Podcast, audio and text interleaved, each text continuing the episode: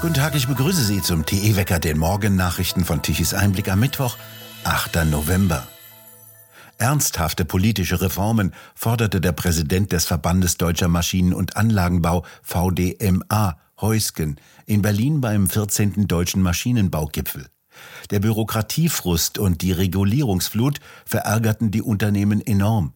In anderen Ländern würden sie mit offenen Armen empfangen. Hierzulande ertrinke jede Standortentscheidung in einem Wust von Anträgen und Genehmigungen.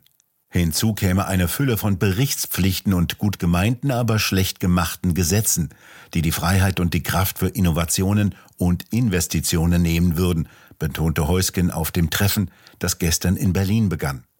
Seit Oktober vergangenen Jahres würden Monat für Monat die Aufträge teilweise im zweistelligen Prozentbereich zurückgehen. Der Abschwung komme nun auch in den Montagehallen an und nicht mehr nur in den Vertriebsbüros, heißt es beim Maschinenbaugipfel. Bereits 60 Prozent der Unternehmen haben einen niedrigeren Auftragsbestand als im langjährigen Durchschnitt, so der VDMA, der auf eine aktuelle Blitzumfrage unter den eigenen Mitgliedsunternehmen verweist. Knapp zwei Drittel der befragten Unternehmen geben zudem an, dass ihr aktueller Auftragsbestand die Produktion im Jahr 2024 nicht oder nur wenig stützt. Noch lebten viele Unternehmen von bestehenden Bestellungen. Dem VDMA zufolge liegt die Auftragsreichweite derzeit bei durchschnittlich vier bis fünf Monaten, wobei die Spanne recht groß ist. Heusken kenne Firmen, die Aufträge für die nächsten 12, 16 oder gar 18 Monate hätten, bei anderen reichten sie nur noch für die nächsten sechs Wochen. Er rechnet daher mit einem Anstieg der Kurzarbeit in der ersten Jahreshälfte 2024. Bei vielen Unternehmen würden Gleitzeitkonten mit großer Geschwindigkeit abgebaut. Die Kapazitätsauslastung habe sich bereits auf zuletzt noch 82 Prozent reduziert. 30 Prozent der Betriebe rechnen damit, Stellen abbauen zu müssen, und dies sei neu, so Heusken. Den schnelleren Ausbau der sogenannten erneuerbaren Energien sowie Reservekraftwerke empfiehlt der VDMA-Präsident als Gegenmittel zu den hohen Energiepreisen. Die Energiewende müsse gelingen und dafür brauche es viel mehr erneuerbaren Strom, so Heusken. Der Maschinen- und Anlagenbau habe die Technologien zur Bekämpfung der Ursachen und Folgen des Klimawandels. Jetzt müssten sie auch endlich auf breiter Front eingesetzt werden, sagt er und schielt auf neue Milliardenförderungen vom Staat. Der Verfassungsschutz von Sachsen-Anhalt hat die AfD als gesichert rechtsextrem eingestuft. Dies hat der Leiter des Verfassungsschutzes Hollmann in Magdeburg mitgeteilt. Seit der Corona-Pandemie habe sich der Landesverband derart radikalisiert, so Hollmann, dass eine systematische Beobachtung unter Einsatz nachrichtendienstlicher Mittel gerechtfertigt sei. Er führte Begriffe an, die führende AfD-Vertreter benutzten, indem sie Migranten als Invasoren, Eindringlinge oder kulturfremde Versorgungsmigranten bezeichneten. Vertreter der AfD, so Hollmann weiter, seien bestrebt, das demokratische Prinzip der Bundesrepublik Deutschland sowie seine Institutionen und deren Vertreter verächtlich zu machen, um das Vertrauen der Bevölkerung in diese fundamental zu erodieren. Die AfD ist in Sachsen-Anhalt stärkste Oppositionspartei im Landtag zur Koalition von CDU, SPD und FDP. In Umfragen liegt sie wie in Thüringen bei über 30 Prozent. Bei der jüngsten Trendumfrage des Meinungsforschungsinstitutes INSA im Auftrage der Bild kam die AfD auf 33 Prozent, die CDU auf 32 Prozent, Linke und SPD auf 9 bzw. 8 Prozent, die Grünen auf 5 und die FDP blieb unter 5 Prozent. Das Landesvorstandsmitglied der AfD, Jan Wenzel-Schmidt, erklärte auf Twitter, die AfD liege in Umfragen als stärkste Kraft vor der CDU. Schon werde sie vom CDU-nahen Jochen Hollmann als gesichert rechtsextrem eingestuft. Es handele sich dabei um einen offensichtlichen Versuch, die einzig echte Opposition zu diskreditieren. AfD-Landeschef Martin Reichert kündigte eine juristische Prüfung an. Die Partei werde gegen diese Einstufung die notwendigen juristischen Schritte einleiten. In Brandenburg wurde zum ersten Mal ein Abgeordneter einer anderen Partei in die Landtagsfraktion der AfD aufgenommen.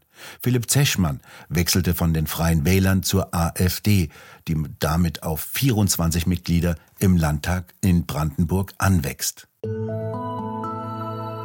Die Bundestagsfraktion der Linken will sich auflösen. Die Fraktion sei am Ende, wie Fraktionschef Bartsch am Dienstagabend nach Beratungen der Abgeordneten in Berlin sagte. Die Liquidierung solle bereits bei der nächsten Fraktionssitzung am Dienstag kommender Woche beschlossen werden, so zitiert Bild Bartsch. Wie die Nachrichtenagentur AFP aus Fraktionskreisen berichtete, fiel dieser Beschluss einstimmig. Den Anträgen von Wagenknecht und ihren Anhängern, trotz des Parteiaustrittes weiter in der Fraktion zu bleiben, sei nicht stattgegeben worden. Damit zähle die Linke nur noch 28 Abgeordnete. Für eine Fraktionsstärke im Bundestag sind mindestens 37 Abgeordnete nötig. Die Linksfraktion erhielt laut Angaben des Bundestagspräsidiums im vergangenen Jahr rund 11,5 Millionen Euro an Staatsgeldern. Rund 9,5 Millionen Euro seien für Personalausgaben der Fraktion verwendet worden. In Dresden soll am Donnerstag eine Lesung zu Ehren des Philosophen und Literaturwissenschaftlers Viktor Klemperer stattfinden. Sie sollte eigentlich abgesagt, gecancelt werden, weil sie jemanden nicht ins politische Konzept passte. Olaf Opitz, was steckt und wer steckt dahinter? Ja, also es ist ja folgendes. Ähm, es hatten sich ja drei prominente Personen der Zeitgeschichte äh, bereit gefunden, äh, aus den Werken von Viktor Klemperers LTI, Sprache des Dritten Reiches, am 9. November 1938 zu erinnern, äh, zur Zeit der Jugendpogrome. Und man wollte auch an die Zeit erinnern, ähm, wo Sprache manipuliert wurde, wie im Nationalsozialismus. Und da war es also der Bürgerrechtler Arnold Fahrz, CDU, der auch stellvertretender Fraktionsvorsitzender der Unionsfraktion war bis äh, in der letzten Legislatur. Und die frühere grüne Bundestagsabgeordnete Antje Hermenau, ausgetreten bei den Grünen, aber auch äh, Kandidatin gewesen für die Freien Wähler in Sachsen bei der Landtagswahl. Und der bekannte Kabarettist und Satiriker und sogar Kommissar beim Polizeiruf 110, Uwe Steimle, den ja der MDR äh, auf dem Index gesetzt hat und seine Sendung nicht mehr senden möchte. Also die drei äh, gut äh, informierten Menschen wollten mit Texten des jüdischen Autors Viktor Klemperer an Sprachverformungen und Manipulation von Menschen durch Sprache erinnern, weil Viktor Klemperer äh, hat er das Buch LTI 45 bis 47 geschrieben, also in der Zeit des Sozialismus, also in, nach dem Nationalsozialismus im Sozialismus. Und er hat auch da schon selber, obwohl er auch ein Teil der DDR war. Er war ja sogar Volkskammerabgeordneter, aber er war Literaturwissenschaftler, Philosoph, hoch anerkannt. Erkannt, dass es auch in der DDR-Diktatur, in der beginnenden, eine Sprachverformung gibt und hatte sich schon Notizen gemacht für LQI, Sprache des Vierten Reiches. Und da sind natürlich äh, Journalisten in Dresden, linke Journalisten, hellhörig geworden bei der Veranstaltung. Ähm, so ist zu vermuten, haben den Reklamverlag äh, sozusagen informiert und äh, die haben erstmal die Lesung verboten. Mit welcher Begründung denn?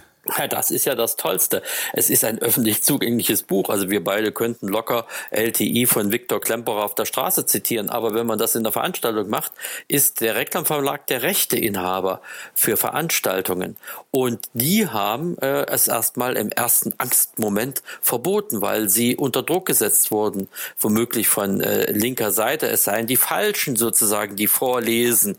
Ja, und das ist natürlich eine ungeheuerliche Geschichte. Es ist ein, ein Fall von Zensur zumal ja der Reklamverlag ja selber äh, in der, der braunen Zeit, in der Zeit des Nationalsozialismus gesäubert wurde. Also Meinungsfreiheit, anders denken, das müsste ja an erster Stelle stehen. Aber es gab wohl einen riesen Shitstorm. Sie mussten zurückrudern und am Montag haben die Freie Wähler, Freie Bürger, die Fraktion der ähm, im Dresdner Stadtrat, die ja diese Lesung organisiert hat und äh, als Veranstalter betreiben möchte, im Stadtmuseum von Dresden, haben äh, die Genehmigung bekommen.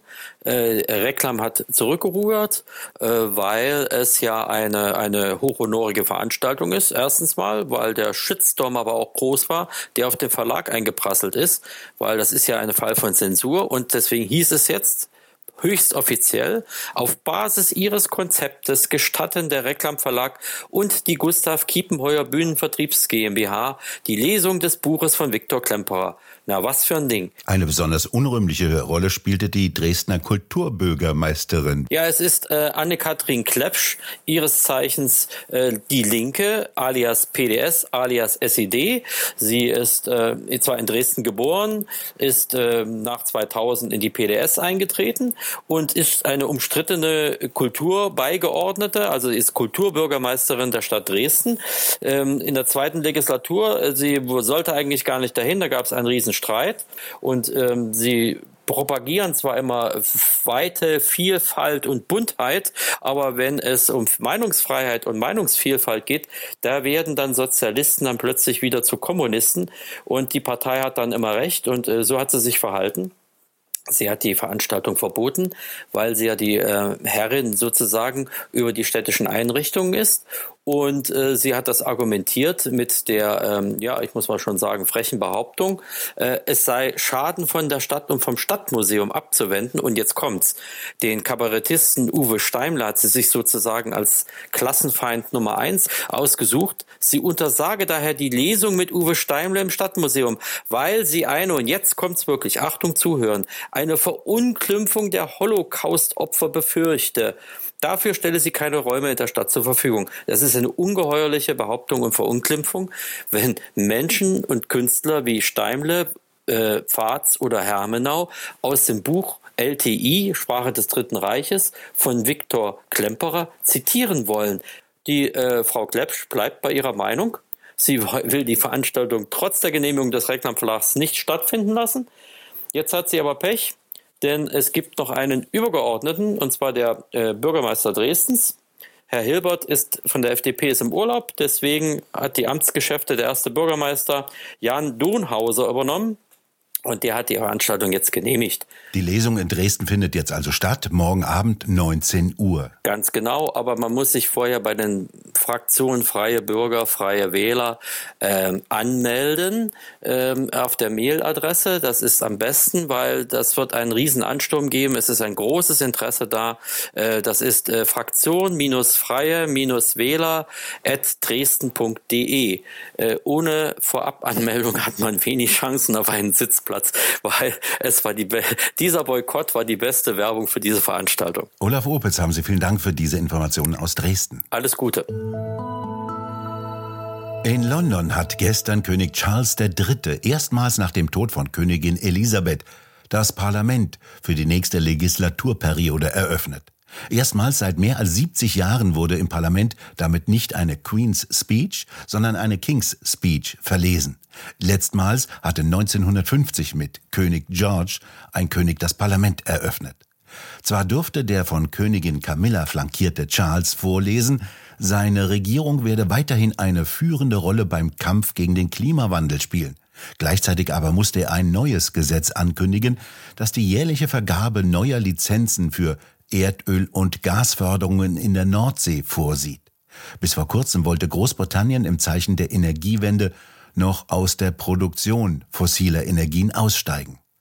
Es würden jetzt Gesetze eingeführt, um die Energiesicherheit des Vereinigten Königreiches zu stärken und die Abhängigkeit von volatilen internationalen Energiemärkten und feindlichen ausländischen Regimen zu verringern, sagte Charles.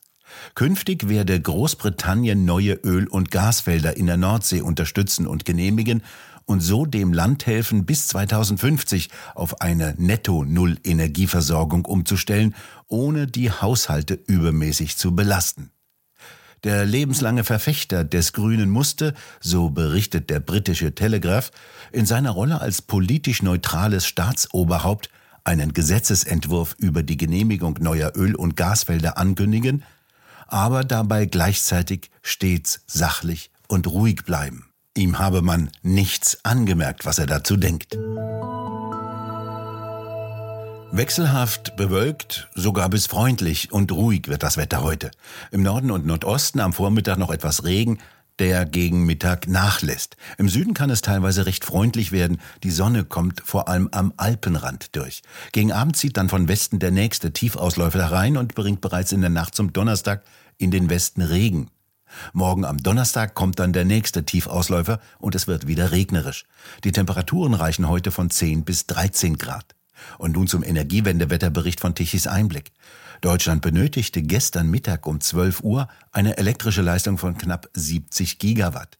Die Photovoltaikanlagen lieferten um 12 Uhr eine elektrische Leistung von 12 Gigawatt. Ab 15 Uhr war es wieder vorbei damit. Dabei sollten die Photovoltaikanlagen doch so schön die Elektroautos aufladen. Dann stehen da noch 30.000 Windräder in der Landschaft herum. Die lieferten um 12 Uhr mittags die elektrische Leistung von 28 Gigawatt. Knapp 17 Gigawatt lieferten um 12 Uhr die konventionellen Kraftwerke. Gut, dass die Nachbarländer liefern konnten. Um 12 Uhr mittags kam eine elektrische Leistung von 1,5 Gigawatt herein. Die stieg dann auf 5,5 Gigawatt nachmittags um 15 Uhr an. Die größte Menge kam dabei aus französischen Kernkraftwerken. Wir bedanken uns fürs Zuhören und schön wäre es, wenn Sie uns weiterempfehlen. Weitere aktuelle Nachrichten lesen Sie regelmäßig auf der Webseite tichiseinblick.de und wir hören uns morgen wieder, wenn Sie mögen.